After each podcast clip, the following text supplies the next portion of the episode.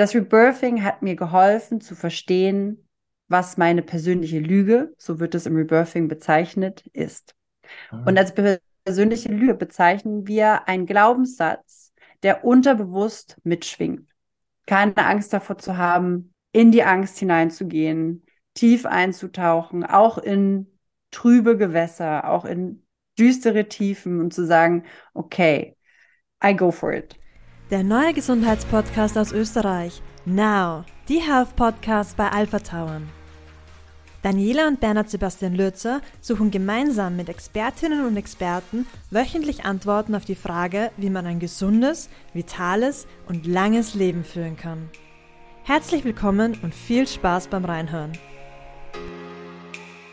Rebirthing ist eine alternative Therapiemethode, die durch bewusstes und tiefes Atmen emotionale Blockaden im Unterbewusstsein lösen kann. In den 1960er Jahren von Leonard Orr entwickelt, bedeutet Rebirthing so viel wie Wiedergeburt. Ja, Spiritualität spielt eine wichtige Rolle, ist jedoch nicht alles. Als Werkzeug dient dabei neben der Arbeit mit dem Unterbewusstsein vor allem die Atmung. Die zirkuläre Atmung ermöglicht es, körperliche und geistige Entspannung und Zugang zum vergangenen Erinnerungen zu bekommen, sowie unverarbeitete Emotionen und traumatische Erfahrungen zu verarbeiten. Wir sprechen mit unserem heutigen Gast über dieses spannende Thema. Herzlich willkommen in unserem Gesundheitspodcast Maren Jedro. Hallöchen, danke für die Einladung. Vielen Dank, dass du dir Zeit nimmst. Wo bist du denn gerade mal so ganz vorab? Wo, wo treffen wir dich an? Aktuell bin ich in Berlin. In der deutschen Bundeshauptstadt. Ja, Sehr schön. ja. Wie ist das Wetter zurzeit bei euch?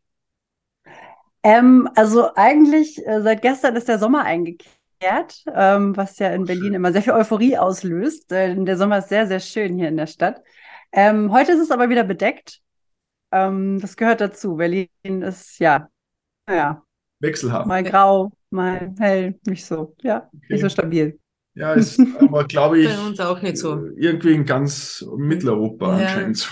Also bei uns auch der, sehr Der Sommer war noch nicht lange hier oder der Frühling. Der Frühling war noch nicht wirklich hier. ja, so. die Sehnsucht nach dem Sommer, die, die ist, ist groß aktuell ja. auf jeden Fall. Ja, schon. Auch bei uns in den Bergen, genau. Äh, liebe Marien, jetzt, wir haben schon ein bisschen auf der Homepage recherchiert. Du bist ja doch sehr vielfältig, bist äh, Life Health Coach, machst Fotos und hin und her. Aber vielleicht kannst du unseren Zuhörerinnen und Zuhörern einmal so einen Überblick davon geben, äh, was, was du da anbietest, wenn man zu dir kommt bei dem Life Health Coaching und vor allem äh, auch, warum du dich so intensiv mit dem Thema äh, begonnen hast, dich auseinanderzusetzen. Habt ihr Zeit? Wir hören zu. Ja. Ich hoffe, ihr habt viel Zeit. Ähm, nein, Spaß. Ja, ähm, in der Tat, du hast es schon äh, auf den Punkt gebracht. Ich mache sehr viel und ähm, gleichzeitig greifen alle, alle Dinge, die ich so tue und mache, wie so, so Puzzleteile ineinander. Ähm, ich habe im Prinzip, du hast ja erwähnt, ich bin einmal Life Health Coach, ich bin Fotokünstlerin, Fotografin, äh, bin Rebirthing-Therapeutin und ähm, auch Apnoe-Taucherin und ja, ganz viele Sachen. Äh, wie bin ich dazu gekommen? Also zur Fotografie hatte ich schon immer eine Verbindung, auch als äh, Jugendliche. Ich habe mich schon immer mit Fotografie befasst und hatte viele analoge Kameras und war schon immer sehr, sehr kreativ und habe es geliebt, mich selbst auch zu inszenieren oder Objekte zu inszenieren. Und ähm, ich glaube, für alle Themen kann ich sagen, dass äh, die Corona-Pandemie ein riesen Sprungbrett war. Ähm, es hat, sie hat mich im Prinzip durch meine eigene Lebenskrise geführt, die mhm. ähm, oder sagen wir mal so, durch eine. Man durchläuft, glaube ich, im Leben mehrere Lebenskrisen. Ja, ähm, nicht nur, mal mehr und äh, mal weniger, oder? In der Tat, in der Tat. Und ähm, ja, in der Zeit habe ich, äh, ich habe mir eine, eine, Systemkamera gekauft und habe gedacht, so ja, okay, ich möchte das jetzt professioneller angehen und habe mich damit wirklich auseinandergesetzt und habe zu der Zeit noch als Künstlermanagerin gearbeitet und ähm, während der Pandemie, Pandemie mir oft die Frage gestellt, ich investiere so viel Zeit in die Kunst und in die, die Qualitäten anderer, warum nicht auch in mich investieren und vielleicht auch mich selbst voranbringen und nicht immer zu schauen, wie kann ich andere unterstützen oder andere voranbringen, sondern auch mich. Ja. Und mich selbst vielleicht auch verwirklichen. Ich hatte immer den Drang, mich selbst zu verwirklichen, aber nicht so richtig den Glauben daran, dass ich das könnte oder ähm, da was wäre, was ich bieten kann oder was mich ausmacht.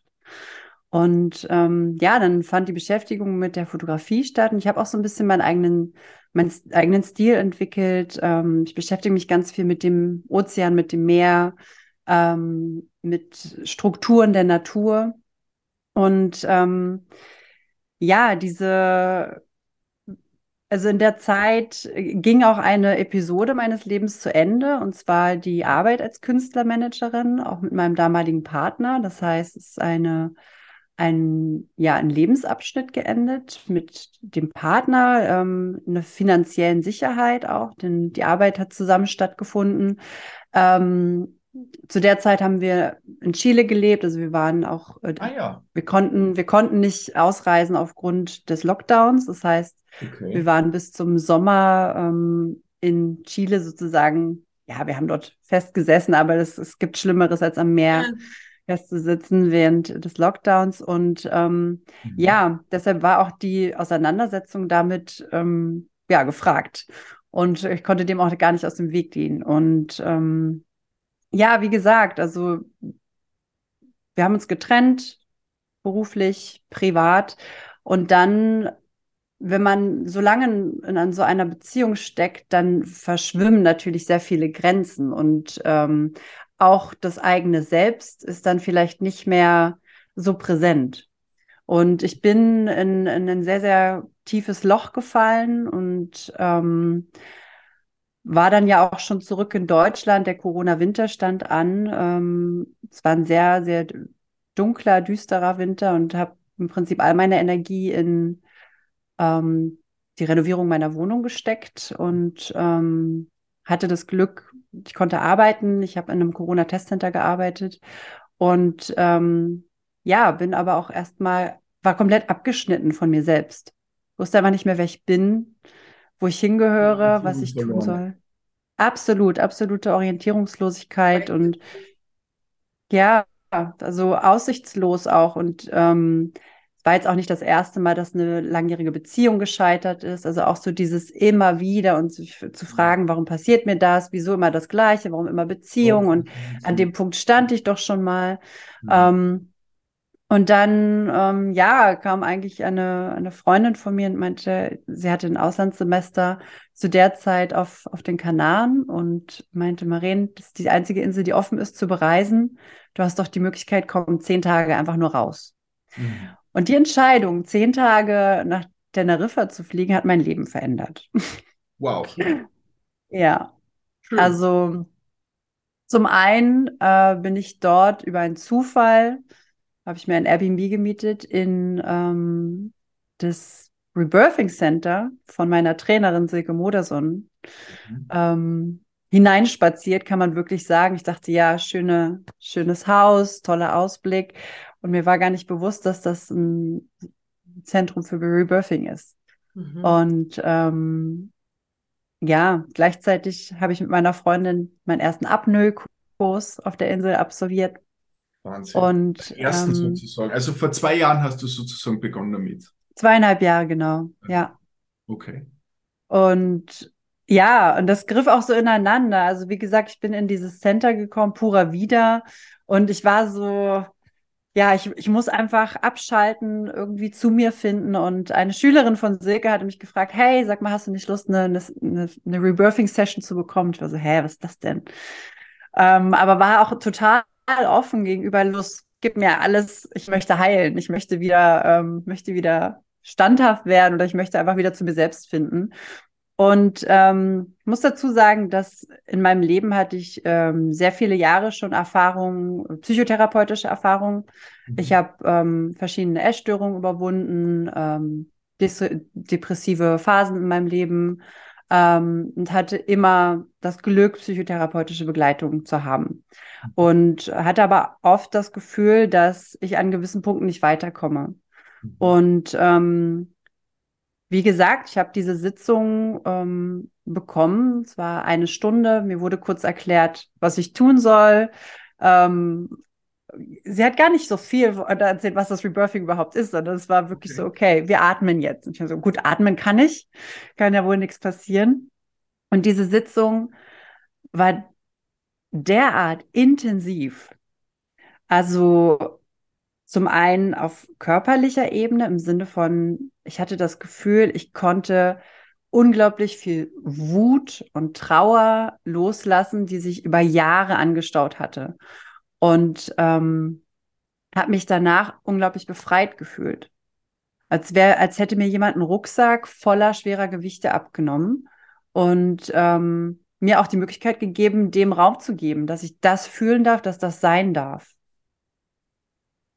Also man atmet da nur oder macht man auch Übungen dazu? Also in der Regel besteht das Rebirthing aus zwei Teilen. Wir mhm. arbeiten einmal ähm, mit dem Unterbewusstsein und mit der Atmung. Mhm. Also in der Regel so eine, besteht eine Rebirthing-Sitzung daraus, dass wir ein gewisses Vorgespräch führen, um natürlich auch erstmal uns einen Überblick dazu verschaffen, was sind die Anliegen des Klienten oder der Klientin, worum mhm. geht es. Also die, die Personen kommen natürlich mit mit einem, mit einer Idee zu mir. Also oftmals finden sich Menschen in Krisen oder ähm, durchleben immer wieder gleiche Muster, finden sich in einer Beziehung, der sie nicht glücklich sind, der sie nicht ähm, herauskommen. Ähm, manchmal ist den Menschen auch gar nicht klar, worum es geht, sondern es ist einfach nur die Frage nach, ich weiß nicht, wer ich bin oder ich weiß nicht, was ich möchte und wohin. Und ähm, versuche über verschiedene Fragetechniken im Prinzip mit den ähm, Personen in ihr Unterbewusstsein erstmal hineinzugehen. Und ähm, ich sage immer gern, dass, dass wir beim Rebirthing den einzelnen Personen helfen, wieder in ihre eigene Stärke zurückzufinden, aber mit Hilfe ihrer eigenen Stärke.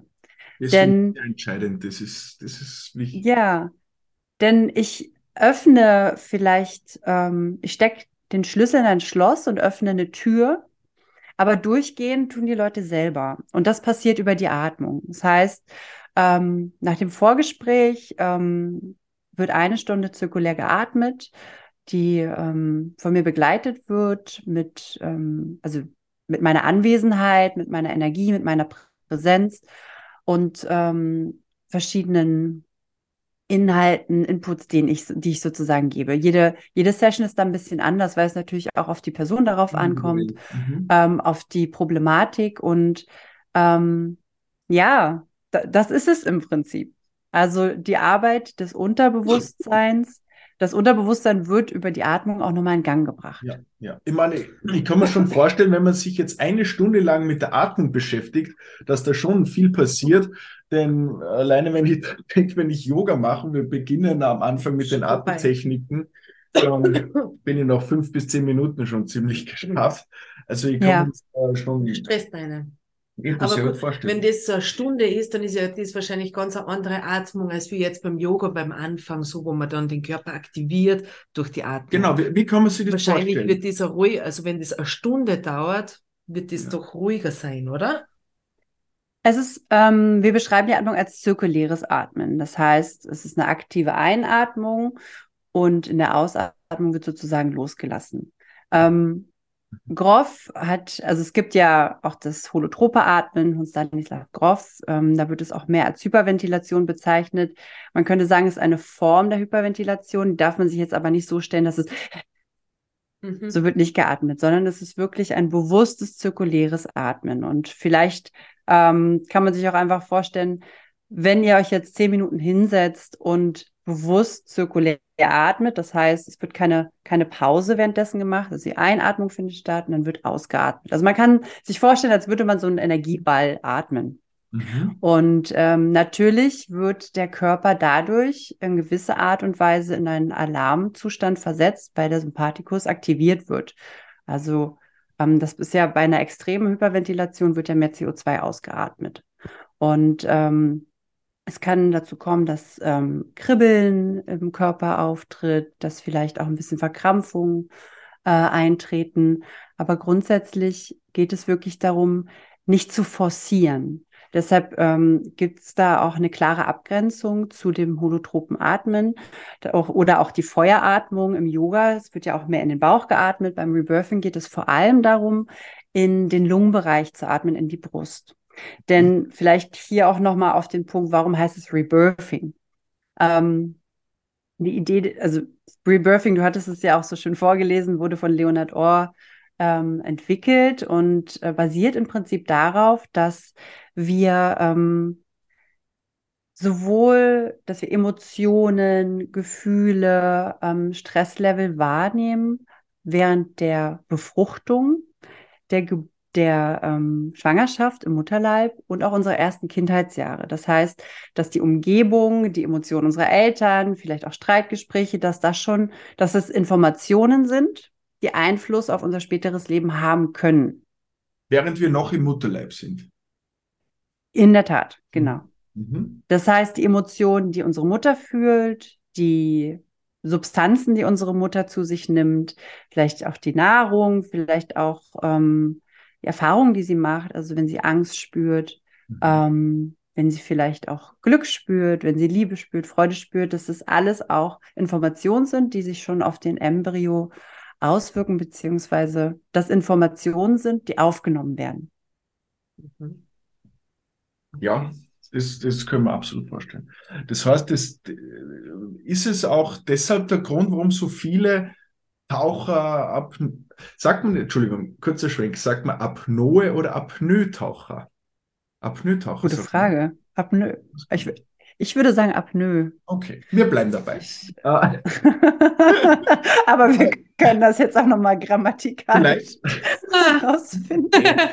Aber vielleicht ist das der Grund, warum man im, im Wasser so ein wahnsinniges Wohlempfinden hat, oder? Wenn man jetzt gerade, weil du das ansprichst, im Mutterleib und so weiter, und da fühlt man sich ja so geschützt und, und, mhm. und wohlwollend.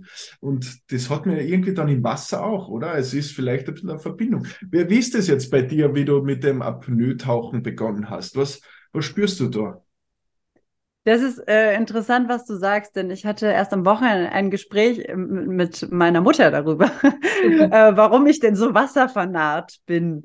Und äh, habe mir die Frage auch schon oft gestellt. Und ähm, also das Rebirthing zum Beispiel findet ja, wir atmen ja auch zum Teil im Pool oder im Jacuzzi. Ah, ähm, okay. Und ähm, das ist, ja, also das Wasser gibt mir ein unglaubliches Gefühl der Ruhe und Gelassenheit. Es ist einfach dieses Gefühl, sich im Wasser einfach treiben zu lassen, ohne das eigene Körpergewicht zu spüren und alle, selbst auch den Nacken fallen zu lassen, alle Muskulatur einmal zu entspannen. Das mhm. gibt mir eine Unge un ja, Ruhe und Sicherheit. Und ich muss dazu sagen, dass das Thema Wasser für mich als Kind schon immer, ich fand es immer toll. Ich war immer im Schwimmbad, ich mit meinem Vater unglaublich viel ähm, ja, auch im Urlaub im Meer und hatte aber ein Jahr in Australien beim Scuba-Diven eine Panikattacke, die dazu geführt hat, dass ich meinen Kopf eben nicht mehr unter Wasser machen konnte. Okay. Und ähm, damals wurde, das ist mir erst im Nachhinein klar geworden, ein, ein Trauma auch aktiviert. Ähm, das ist auch erst vor kurzer Zeit ähm, wurde mir die Information zugetragen, ähm, dass ich als Kind mal fast ertrunken wäre. Mhm. Und es war eine Information, die mein Körper noch gespeichert hatte. Und ähm, es hat Zeit gedauert, um das wieder aufzuarbeiten. Also es ging auch so weit, dass ich meinen Kopf nicht mehr unter Wasser machen konnte, nicht mehr in der Dusche. Also dass sobald mir Echt? Wasser übers Gesicht gelaufen ist, ich wie so eine Schnappatmung angefangen habe oder ins kalte Wasser gegangen bin und sich meine Atmung einfach ganz äh, extrem verkürzt hat. Mhm. Und ähm, ja, ich aber schon immer ein Mensch war, der Herausforderungen gern angenommen hat und sehr, sehr abenteuerlustig ist. Und ähm, ja, es einfach immer sage, okay, nein, los, go for it. Und ähm, ja, es mir so wichtig war, einfach diesen Kontakt zu mehr wiederherzustellen. Deshalb dachte so, okay, ich, ich, möchte, ich möchte aber wieder ins Meer. Ich habe angefangen zu surfen, dachte so, okay, ich muss diese Angst wieder überwinden. Ich muss, das muss es irgendwie ähm, schaffen. Und ähm, habe über Jahre mich da wieder so rangetastet und aber auch erst im letzten Jahr über das Rebirthing ähm, das nachvollziehen können, was damals passiert ist und ähm, warum auch diese Ängste zum Meer da waren.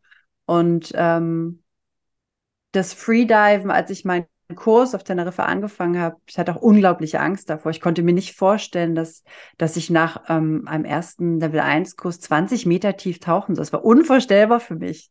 20 Meter. Ja.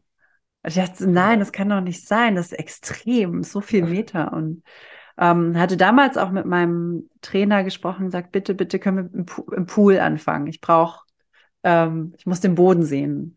Haben wir eine, die erste Session sozusagen im Pool gemacht und es ging gut und sind dann langsam aufs offene Meer raus. Und dann, ja, war das aber auch ganz schnell, dass ich dann auf 25 Meter tauchen konnte und ich war einfach total geflasht. Mhm. Dieses, ähm, wie schnell ich mich doch an das Element wieder gewöhnen konnte. Und das hatte einerseits was damit zu tun, die Kompetenz meines Trainers. Also ich habe mich unglaublich aufgefangen gefühlt, verstanden und äh, umsorgt. Und dann haben wir im, im äh, Freediving ja diese sozusagen das sogenannte Reef Up, bevor wir nach unten gehen. Und da geht es ja vor allem darum, den, das Mindsetting, also unsere Gedanken und unseren, also unseren Herzschlag zu verringern, ruhig zu werden und sich darauf zu fokussieren, okay, ich gehe jetzt nach unten, sich am besten ist auch vorzustellen, was jetzt gleich passiert, um fokussiert zu bleiben, denn es gibt ja schon so ein paar Sachen, auf die man achten muss. Und ähm, diese Entspannung ist für mich auch einer, ein unglaublich bereichernder Moment. Und man liegt dort im Wasser, schließt die Augen, geht in sich und dann ist so, so viel Raum.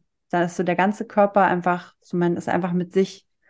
Und ähm, ja, dann geht man nach unten. Und dann ist es ganz still. Dann bist da nur du. Vielleicht ist da mal eine riesengroße Qualle oder ein Fisch oder vielleicht sogar mal ein Delfin oder Wanderrochen oder was weiß ich. Ähm, und das ist aber so, ja, dieses, es fühlt sich fast an wie in einem Märchen. Mhm. Und du bist mhm. doch ganz alleine, tauchst du da runter. Da taucht kein zweiter mit. Man hat immer natürlich einen Buddy. Ja. Ähm, also alleine äh, auf gar keinen Fall. Man hat immer einen Buddy und äh, Sicherheitstaucher. Also ja. der Buddy ist im Prinzip auch dazu da, um sicherzustellen, dass man wieder sicher nach oben kommt. Genau. Ja, die Vorstellung ist schön, aber ich wüsste jetzt nicht. Ich weiß nicht, so wie das. So wie du es jetzt erzählt hast oder so zugehört, denke ich mal, ja, das hört sich wirklich gut an, aber. Das ist das Gleiche, als wie wenn man jetzt sagt, man geht Fallschirmspringen, gell? Da ist man halt in der Höhe und springt raus. Und so geht man in die Tiefe und taucht runter und ist beides, glaube ich, sehr, ja, speziell. Ja, vor allem das Gefühl dieser Schwerelosigkeit. Also ich habe mir, als Kind war es auch immer mein Wunsch, Ariel zu sein. Also ich wollte immer unter Wasser atmen können und eigentlich wollte ich mal fliegen können. Also so ganz viele. Und das vereint es sich eigentlich ähm, ziemlich gut. Und ich muss auch sagen, wenn ich wirklich so zurückblicke und also ich war jetzt, ähm, ich hatte das Glück, vor zwei Wochen in Ägypten zu sein und mit wilden Delfinen freediven zu dürfen.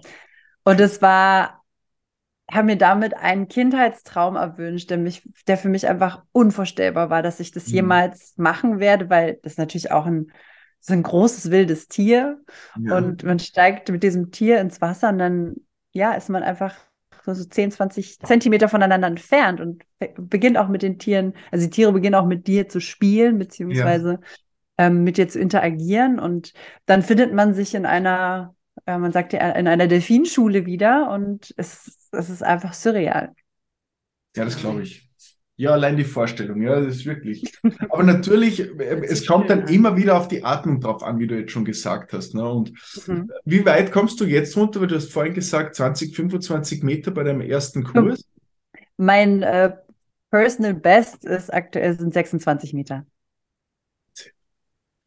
Ja. Ja, ist schon tief. Ja. Ja, da darf man unten wirklich nicht die Nerven verlieren, dürfen keine falschen ja. Gedanken kommen. Ja. ähm, keine falschen Fische. Ja. ja. oder, oder überhaupt, dass man nervös wird und dann, na, ne, man kann ja nicht abrupt hoch, also das glaube ich wäre so, wenn ich jetzt schnell nachdenke, dass man da nicht irgendwie gestresst ist. Naja, also es ist schon, also dadurch, dass wir ja ähm, keinen Sauerstoff einatmen während des nach unten gehens, müssen wir ja auch keinen Druckausgleich äh, nach oben machen. Also es ist schon möglich, dass man ähm, nach okay, unten langsam nach unten geht. Man kann schon schnell nach oben. Ähm, ich glaube, aber die Idee besteht ja darin, schon auch eine Toleranz zu entwickeln, um sozusagen den Atemreflex zu unterdrücken, damit der Körper ähm, ja sich daran gewöhnt, länger die Luft anzuhalten. Wie, wie lange Und kannst du das dann halten? Zwei Minuten zehn. Das ist aktuell die Bestzeit, aber natürlich ohne mich zu bewegen. Ja, ja. Ähm, aber für mich als Freediverin ist schon, also natürlich ist da oft das Ego, was auch mitspielt und denkt, oh, ich möchte noch tiefer tauchen. Ähm, gleichzeitig ist für mich aber, glaube ich, wenn mich jemand danach fragt, warum, also was das Freediven für mich ausmacht oder warum ich das mache, wirklich dieses ähm, Bewusste in der Natur sein, bewusst mit mir sein und ähm, unbemerkt Teil der Unterwasserwelt sein zu können. Auch wenn es nur kurz ist für ein paar Minuten, aber dieses, ich habe keine, kein Equipment an mir dran. Ähm, also ich habe jetzt keine, ich mache keine Blasen oder bin irgendwie laut unter Wasser, sondern ich bin wie so ein stiller Beobachter. Und das mag ich, dieses Bild. Ja. Ist eine schöne Vorstellung. Werbung. Wir freuen uns, Ihnen heute einen unserer Premium-Partner vorzustellen, Proceanis. Der Beauty-Trink mit Tiefenwirkung für natürliche Schönheit und Wohlbefinden von innen heraus. Das Hamburger Unternehmen ist das Original unter den Hyaluron-Drinks mit dem Prozianis Hyaluron Breitbandkomplex für höchste Bioverfügbarkeit. Bestellen Sie einfach unter www.prozianis.com und geben den Rabattcode ALPHA15 ein. Somit erhalten Sie 15% Ermäßigung auf Ihre Bestellung. Werbung Ende. Und jetzt, um auf dieses Rebirthing zurückzukommen, wie kann man sich das jetzt vorstellen, wenn man äh, zu dir kommt und so ein Coaching haben möchte? Wie, wie geht das auch online oder muss man da face-to-face -face sein? Also, ähm, wenn wir über das Coaching grundsätzlich sprechen, ähm, unterscheide ich zwei Sachen. Also, ich bin ja einmal Life Health Coach und Rebirthing Therapeutin. Hm? Das sind zwei Sachen, die ich okay. aber auch in meiner, ähm, meiner Arbeit als Coach sozusagen verbinde. Und dabei kommt es immer individuell darauf an, was sozusagen das Anliegen meines Klienten oder meiner Klientin ist. Okay. Ähm, zum einen hat natürlich auch das Rebirthing einen Faktor der Spiritualität, der ähm, vielleicht auch, also das ist ein, ein Thema, was vielleicht nicht für jeden einen Zugang bietet. Ähm, Im, im Life Health Coaching geht es vor allem erstmal, wenn wir nur das Life Health Coaching betrachten, darum, dass Menschen mit einem Auftrag zu mir kommen und ich helfe, diesen Auftrag schnellstmöglich äh, eine Lösung dafür zu finden, beziehungsweise Ziele zu erarbeiten. Ähm, die grundlegendsten Themen, um die es geht, sind wirklich Krisenbewältigung, ähm, Muster erarbeiten, Vision kreieren ähm, oder die Frage nach dem, wer bin ich, was will ich, wo geht's hin oder wo kann es hingehen. Ja, ähm, ja, okay. So sehr viel Ressourcenarbeit, Stärken auffinden, die eigene Persönlichkeit entwickeln, ausbauen. Kommen eher mehr Frauen oder mehr Männer zu dir? Oder Aktuell mehr Frauen. Weil sich die Männer nicht trauen. Na, weiß ich nicht. Aber vielleicht. Wer weiß. Habe ich nur so ähm, Gedanken so. Aber das also, war äh, ja, ja das, äh, beim Rebirthing ist es gemischt, in der Tat. Ja. Ähm, aber beim aber, Coaching hast du ja gerade ziemlich eine Palette aufgezählt und ja, vielleicht trauen sich die Frauen eher darüber zu sprechen. Weil du auch eine Frau bist. Kann natürlich äh, möglich, eine Möglichkeit sein, dass ich natürlich Frauen noch mehr den Raum gebe, dass sie sozusagen schauen können, woran sie arbeiten möchten, beziehungsweise ich sie vielleicht auch noch mehr inspiriere, ähm, vielleicht auch mehr verstehst, weil, weil du es wie jetzt ein, wenn, wenn jetzt ein Mann hier sitzen würde, würde ich, weiß, weiß ich nicht, da ist vielleicht das, okay, da spreche ich jetzt mit Themen, da kann sich der vielleicht nicht so einfühlen und vielleicht denkt sich das die Männer genauso. Und, das kann sein, ja. Ähm, und ja. in welchem Stadion befinden sich die meisten Menschen, die zu dir kommen? Also ich nehme an, die sind, ich glaube, der erste große Schritt ist es ja mal, anzurufen. Es genau zu erkennen, sich einzugestehen und dass man da einmal sagt, okay, das ist so der erste große Schritt. Äh, ich habe da ein Thema und das muss sich lösen. So das Eingestehen. Mhm. Aber in welchem Zustand sind dann so die meisten, in welchem Stadion? Der letzte ähm, Abdruck oder? Wie bitte? So, so der letzte Abdruck, also wir sagen zum Beispiel so, wenn es fünf vor zwölf ist, oder, oder ist das doch noch meist am Anfang der Krise oder der persönlichen Krise? Hm. Gute Frage. Also es sind eher, also da, es kommen Menschen zu mir, die die Erkenntnis gemacht haben, es muss sich was ändern.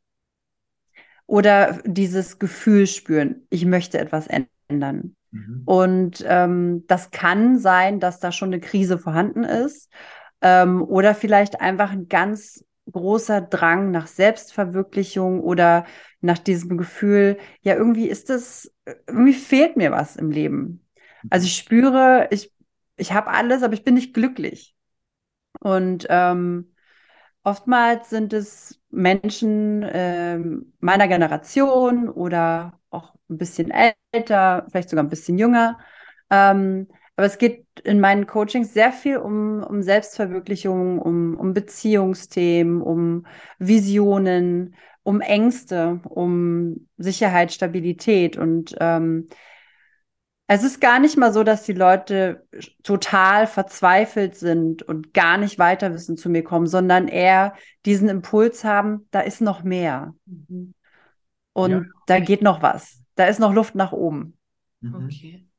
Ja. Ich habe das nämlich jetzt auch immer öfters gehört, dass manche sagen, ich bin nicht glücklich, obwohl ich irgendwie alles habe, oder? Ich meine, äh, ich habe jetzt auch Menschen kennengelernt, die sagen, es geht uns ja eigentlich gut. Ne? Es gibt Menschen auf dieser Welt, denen geht's viel, viel schlechter. Also um Gottes Willen, wir, wir leben in einem sicheren, stabilen Land. Ich habe alles, ich habe Wohnung, Haus, Auto, Job, aber ich bin trotzdem nicht glücklich.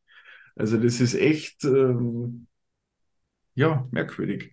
An was liegt es öfters? Ich meine, mir ist schon klar, dass du jetzt kein konkretes Beispiel nennen kannst, aber aber an was, warum verlieren sich Menschen jetzt so oft oder immer öfter? Oder hat man es früher nicht zugegeben?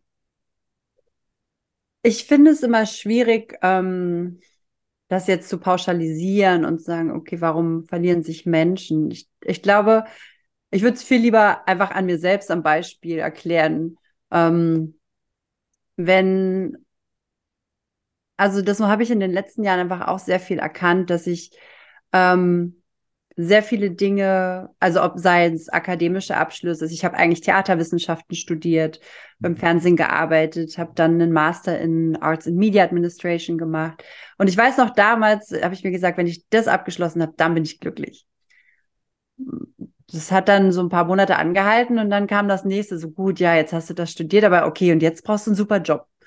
Dann hatte ich meinen ersten äh, Coaching-Job mit ähm, 900 Mitarbeitern eines Riesenunternehmens und wir haben innerhalb von drei Wochen dort wirklich ähm, Mitarbeiter zum Thema Konflikt und Kommunikation äh, gecoacht. Und es war eine unglaublich herausfordernde, aber tolle Erfahrung, weil dort waren auch 90 Prozent Männer, die gecoacht wurden. Und ähm, dann dachte ich so, wow. Ähm, und als der Job abgeschlossen war, dachte ich so, ja, dann müsste ich doch, also, was kommt jetzt? Hast du geschafft? Was kommt jetzt? Ja. Und immer und immer wieder. Und ähm, da muss ich sagen, hat das Rebirthing wirklich ähm, eine enorme Arbeit geleistet, ähm, weil auch ähm, das Thema Essstörung, also alle, sage ich mal, ähm, Symptome, die ich auch körperlich hatte, also neben den Essstörungen hatte ich auch immer Probleme mit Ekzem am Körper, äh, chronisch geschwächt oder also da war immer irgendwas. Irgendwas, was mein, mein Körper hat immer gerufen, so, hey, was ist hier los? Und ähm, es gibt natürlich drei Varianten im Leben oder ja, noch mehr. Also man kann mit äh, verschiedenen Dingen im Leben verschieden umgehen. Wenn ich jetzt davon ausgehe, dass, dass ich denke, ich müsste ähm, im Leben, also anders gesagt, das Rebirthing hat mir geholfen zu verstehen, was meine persönliche Lüge, so wird es im Rebirthing bezeichnet, ist.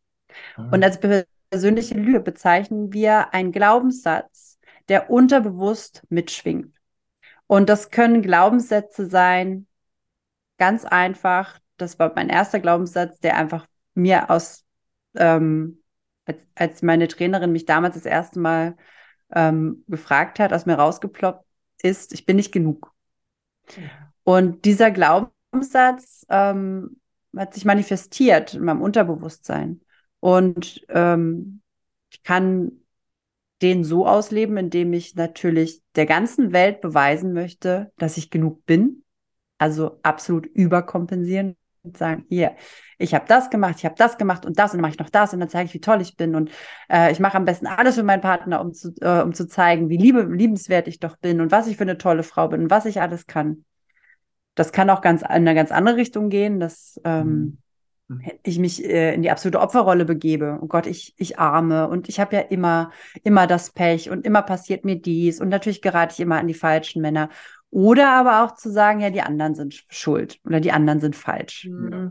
ja. Und ähm, das habe ich einfach wirklich erst spät erkannt, dass ähm, ich diesen, diesen Druck mir selbst mache, der ganzen Welt, der ganzen Umgebung, in der ich mich befinde, beweisen zu müssen, dass ich es wert bin, auf dieser Welt zu leben, dass ich es wert bin, äh, geliebt zu werden, dass ich genug bin in dem Job, den ich tue. Also immer wieder dieses, ähm, ja, be beweisen, dass es okay ist, dass ich da bin. Ja, das kann ich gut nachvollziehen. Also ich glaube, dass das wirklich viele trifft. Ist es dann auch so, dass viele vom Life Health Coaching in das Rebirthing rüber, also dass sozusagen Life Health Coaching der Beginn ist und irgendwann resultiert man im Rebirthing? Ja. ja, in der Tat. Also ich biete ja den Leuten auch immer ein 20-minütiges Auftragsklärungsgespräch an, was erstmal grundsätzlich kostenfrei ist, weil es mir auch darum geht, die Leute kennenzulernen, mit denen ich arbeite, weil ich anhand dessen natürlich auch viel besser entscheiden kann, welche, ähm, ja, wo, wo liegt der Hund sozusagen begraben und die welche, oder sagt man? Ja, welche, welche Methoden möchte ich auch anwenden? Und ja, manchmal ist es auch einfach so, dass, dass ich, dass, ähm, dass auch Leute direkt zu mir kommen und sagen, ich habe das Gefühl, ich müsste an meiner Atmung mal arbeiten. Und ähm, auch wenn Leute schon zu mir kommen und sagen, ja, ich habe das Gefühl, wie ich, ich komme nicht zur Ruhe oder ich habe Schlafprobleme, dann ist es gerade gut, das Rebirthing als Tool zu benutzen, um wirklich auch dieses, ähm, was uns wirklich im Alltag halt oft verloren geht, diesen Zugang zu uns selbst, diese Auseinandersetzung mit uns selbst ähm, zu kreieren. Also ganz ehrlich, vielleicht eine Frage an euch. Wann habt ihr denn das letzte Mal bewusst eine halbe Stunde, sagen wir mal nur 30 Minuten, geatmet oder gesessen, nichts getan? Weder gelesen, weder etwas gehört, weder etwas geschrieben, weder. Hm. Ja, erwischt. Es, ja, also ich finde das wahnsinnig schwierig. Ich, also eine halbe Stunde ist lang. Es ist zehn Minuten schon schwierig, dass man da sitzt und sagt, ich denke an nichts. Oder ich, mhm. ich schaue mir nichts an. Das ist wirklich schwierig. Leider. Gedanken können natürlich aufkommen. Also die werden da auch aufkommen. Nur die Frage ist, wann geben wir uns auch den Raum, mal nichts zu tun? Ja, das ist Wahnsinn. Das ist äh, ja absolut richtig. Ja. Also ich bin letztens habe ich mir mal auf ja. den Balkon gestellt, einen Kaffee trinken und habe so in die Natur geschaut und habe mir gedacht, so, jetzt bin ich mal rausgestartet. Naja, waren das zehn Minuten? zehn Minuten oder was? Keine Es ist wirklich schlimm, ja, weil ich bin da völlig, also wir haben jetzt schon so viele oh, Folgen gemacht, auch über Atmung, über das mhm. und über Schlafcoaching haben wir gehabt und und und. Also ich wüsste es ja wirklich. Aber sobald ich ein paar Minuten an der Kasse stehe, hole ich das Handy raus, ja, schaue nach. Ich zum Beispiel nicht. Es ist Wahnsinn. Also was ich jetzt mache seit zwei Wochen, das ist noch nicht lange, jeden Tag in der Früh Yoga. Also mhm. ich habe da so, so eine App runtergeladen, die machen das wirklich toll vor. Es wirklich, und das mache ich jetzt seit zwei Wochen jeden Tag in der Früh, weil meine Tochter in die Schule fährt.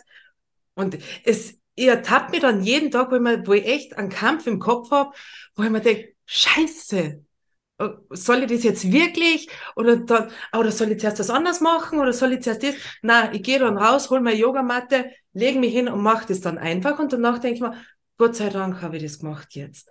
Aber mhm. ich habe da wirklich den Kampf im Kopf mit mir. Und genauso ist es auch, wenn ich sage, okay, ich müsste mir jetzt eine halbe Stunde wohin setzen und einfach nur Dabei wäre so schöner Kurs. Ja, runterkommen oder so. Das ist wirklich Das haben wir verlernt. schwer, Das haben wir wirklich. ehrlich gesagt. Ich, ich nehme an, wir haben es Ja, verlernt. Ja. Ja, es ist halt, wir sind, wir leben natürlich auch in einer Gesellschaft, in der, also gerade die Digitalisierung hat natürlich zu einer unglaublichen Schnelllebigkeit auch beigetragen. Alles, alles ist schnell verfügbar, wir können alles äh, dauerhaft die ganze Zeit tun. Also früher hat man, also auch nur so ein klassisches Beispiel, aber als Kind weiß ich noch, man hat äh, darauf gewartet, 2015 Primetime. Ähm, und dann gab es auch den Film nur zu der Uhrzeit und auch mit Werbeunterbrechung. Und heute ist alles, man kann ja alles die ganze Zeit, also auch, auch Liebe kann ich sofort verfügbar haben. Mache ich eine Dating-App auf, zack. Ähm, Aber das ist eben, das Gehirn will immer mehr. Ne? Das Gehirn sagt, ah, vielleicht gibt's was, vielleicht ist was. Und also man müsste ja wirklich das Handy beiseite legen Das und in den Wald spazieren gehen oder. Das, glaube ich, ist der neue Luxus, dass man mal sagt, okay, ich gebe das ja, Handy jetzt weg. richtig, richtig. absolut. Und Erreichbar. Fertig. Absolut. Und ich bin total, also ich muss mir selber auch eingestehen, ich habe es in meinen Alltag noch nicht so integriert, wie ich, wie ich es gern möchte, aber wirklich einen Tag in der Woche mir zu nehmen und das Handy beiseite zu legen und auch gar nicht an mir zu haben, sondern wirklich einen Tag mir zu gönnen, zu sagen, ich bin heute nicht verfügbar, sondern ich bin nur für mich da. Und dann Detox, ja. ja, und dann ist nämlich auch, also ich merke das halt selber, ich meine, die Fotografie, mit der Fotografie arbeite ich auch in meinem Coaching. Also über Bilder kann ich auch ähm, Ressourcen und Stärken äh, auffindbar machen. Mhm. Und ähm, heute hatte ich einen, einen sehr interessanten Beitrag gelesen, dass Künstler brauchen auch manchmal einfach die Zeit, um nur an die Decke zu starren um überhaupt Raum zu schaffen, damit Kreativität oder das Gefühl für was will ich denn überhaupt wachsen kann. Denn wenn wir die ganze Zeit beschäftigt sind, sei es mit dem Essen, ähm, sei es mit der Arbeit am Computer, sei es mit dem Telefon, sei es mit Freunden zu telefonieren, ein Buch zu lesen, einen Artikel zu lesen, sind ja die dauerhaft von uns eigentlich abgeschnitten und von dem, was in uns vorgeht. Also ich kann ja nur am ersten entspannen, wenn ich äh, lang im Auto sitze und Podcast höre. Da, da tue ich meiner Ansicht nach wenig, aber Man recht, konzentriert sich schon Ja, unterbewusst. aber Und es geht halt schon auch oft mit Informationen einher. Also ich erwische mich selber auch dabei, wenn ich mir manchmal einen Podcast raussuche und dann, nein, Marien, das muss jetzt ein Wissenspodcast sein, weil du musst ja was dabei lernen. Ja. Genau. Das sind so die, sage ich mal, die Teufelchen, die dann im, äh, auf der Schulter sitzen, sagen, nein, nein, nein, du darfst jetzt nichts äh, hören, was jetzt vielleicht einfach nur berieselnd ist, Mhm. sondern es muss dann auch noch äh, informativen Inhalt haben. Aber ja, das ist schon richtig. Und merkst du das auch bei dir, ähm, dass die Leute oder, oder äh, sagen wir anders, äh, spürst du, dass es besondere Berufsgruppen sind oder kommt da quer durch die Bank alles zu dir, vom Studierenden bis zum Topmanager? Oder, oder sind es doch Berufsgruppen, wo du sagst, naja, schon Leute, die länger im Job sind? Aktuell, also ich kann ja das im Prinzip jetzt nur aktuell daran festmachen, da ich ja im Mhm. Prinzip, ähm, das entwickelt sich ja gerade alles. Ähm, aktuell sind es Künstler, Künstler, Kreative, ähm, Menschen, die vor allem in ähm, Berufen wie Social Media Marketing arbeiten, also auch viele digitale Nomaden. Ähm, also weil ich mache auch oft Coaching online. Ähm, und ähm, ja, es betrifft oft auch Menschen, die viel reisen und unterwegs sind. Ja. Ja. Und dadurch schon naturgemäß nicht zur Ruhe kommen. Wie lange, was sind so ungefähr, wie lange dauert dann so ein Coaching, bis man dann nochmal gelernt hat, dass man zur Ruhe kommt. ausgecoacht ist? das, dafür, ich würde mir wünschen, es gäbe eine Richtlinie und ich könnte euch eine genaue Angabe geben, aber das ist total unterschiedlich. Also ähm, das kommt natürlich auch auf das Thema drauf an. Also manche Themen können nach ein, zwei Sitzungen schon geklärt sein, beziehungsweise Lösungen gefunden sein. Okay. Andere Sachen liegen vielleicht viel tiefer. Also da kommen die, kommt die Person ins Coaching mit einem Anliegen, was sich herausstellt, was einfach nur ein Symptom von etwas ganz anderem, viel tiefer liegenden ist. Also ja, da würde ich auch ungern pauschale Aussagen treffen wollen. Ja, schön. Also ich finde das wirklich wahnsinnig spannend. Das, Echt interessant. Also du hast ja wirklich schon viel gemacht und auch viel erlebt und selber auch schon ähm, sehr viel Erfahrung gemacht. Aber was ist so das, mh, was du unseren Zuhörern noch mit auf den Weg geben möchtest? Hm. Deinen Erfahrungen. Also gerade wenn es um Krisen geht, würde ich, glaube ich, ich hatte das heute, hatte heute ein sehr schönes Gespräch darüber, dass ähm, ich Krisen gern mit einer Welle vergleiche. Also man stellt sich eine Welle vor und ähm, beim Surfen ist es so, dass auf der Spitze der Welle, also man paddelt die Welle an, die Welle kommt, auf der Spitze der Welle sollte man nicht sein. Das ist der Ort sozusagen der größten Instabilität. Und das ist der Ort, wo oftmals das Alte weg ist, aber das Neue noch nicht da.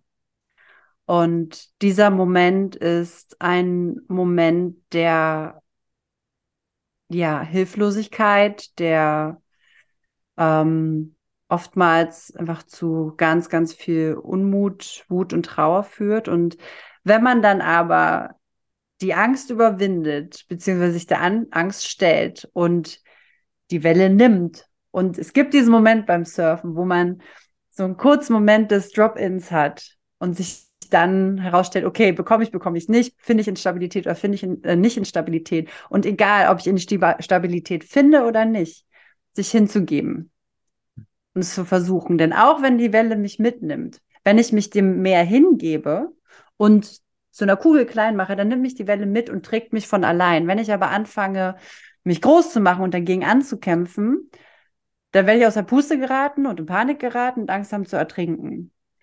Aber ich glaube, das ist so vielleicht metaphorisch dargestellt, dieses keine Angst davor zu haben, in die Angst hineinzugehen, tief einzutauchen, auch in trübe Gewässer, auch in düstere Tiefen und zu sagen, okay, I go for it.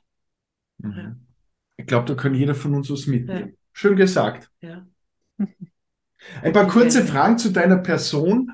Ähm, mhm. vielleicht, wenn, uns, wenn du uns da kurze Antworten darauf geben kannst. Welche inspirierenden Orte hast oder möchtest du in deinem Leben noch besuchen? Inspirierende Orte. Das Great Barrier Reef von Australien war eines der inspirierendsten Orte, das ich je gesehen habe. 2009. Wunderschön, zauberhaft. Ähm, ich finde eigentlich, ähm, jeder einzelne Ort, den ich bisher bereist hat, hat seine ganz eigene Inspiration. Sei es äh, Amsterdam, sei es Bali, sei es ähm, Key West in den USA, sei es Südamerika. Und ich glaube, ins die Inspiration kommt einfach durch die Orte und durch die Energie dort und durch die Menschen. Und das ist auch das, was, was mir das Reisen gibt, diese Energie aufzusaugen, was mir ähm, die Menschen, die dort leben, mitgeben. Ja, du hast, hast du auch schon viel gesehen. Ja. ja. Schöner Ort. Wo holst du dir deine Energie? Oder wo nimmst du dir Auszeiten? Immer irgendwie in der Natur und gern am Wasser. Also wenn ich in Berlin bin, gestern zum Beispiel war ich ähm, an einem See und dann äh, der Kontakt mit dem Meer, äh, mit dem Meer, mit dem See, mit dem Wasser. Also Kontakt mit Wasser ist für mich einfach total ähm, erfüllend. Ja. Und zuletzt, äh, was hast du für einen Lieblingsfilm? Oh Gott, ein Lieblingsfilm. Hm. Oder mehrere. Also vielleicht, was mir jetzt nur so in den Kopf kommt, weil ich ja auch gerade eine Jacke sehe, die hier hängt von mir, ähm, mit einem, mit einem Bild von Frida Kahlo. Ähm, der Film Frida ist für mich ein unglaublich ja. inspirierender Film, ja. Also Frida Kahlo an sich als Künstlerin und ihr Leben ist, hat ja auch eine sehr, sehr tragische Schicksalsschläge in ihrem Leben äh, durchlebt, aber auch immer weitergemacht und nie ähm, den Mut verloren oder ja, ich finde, sie ist eine sehr, sehr inspirierende Frau für mich. Mhm. Interessant. Schön. Ja, vielen Dank für das spannende Gespräch. Wir werden da sehr aufmerksam dranbleiben, was sich bei dir noch so, so alles tut und macht und wo du herumreist und wünschen dir für das alles auch wirklich noch alles Gute. Ich danke euch vielmals. Gerne. Alles Gute. Ciao. Ciao. Haben Sie ein Thema, welches Sie brennend interessieren würde? Gerne können Sie uns Ihre Anregungen und Wünsche mitteilen. Wenn Ihnen diese Folge gefallen hat, freuen wir uns über eine positive Bewertung auf den diversen Plattformen. Abonnieren Sie unseren Podcast, um keine Folge mehr zu verpassen. Bis bald und bleiben Sie gesund.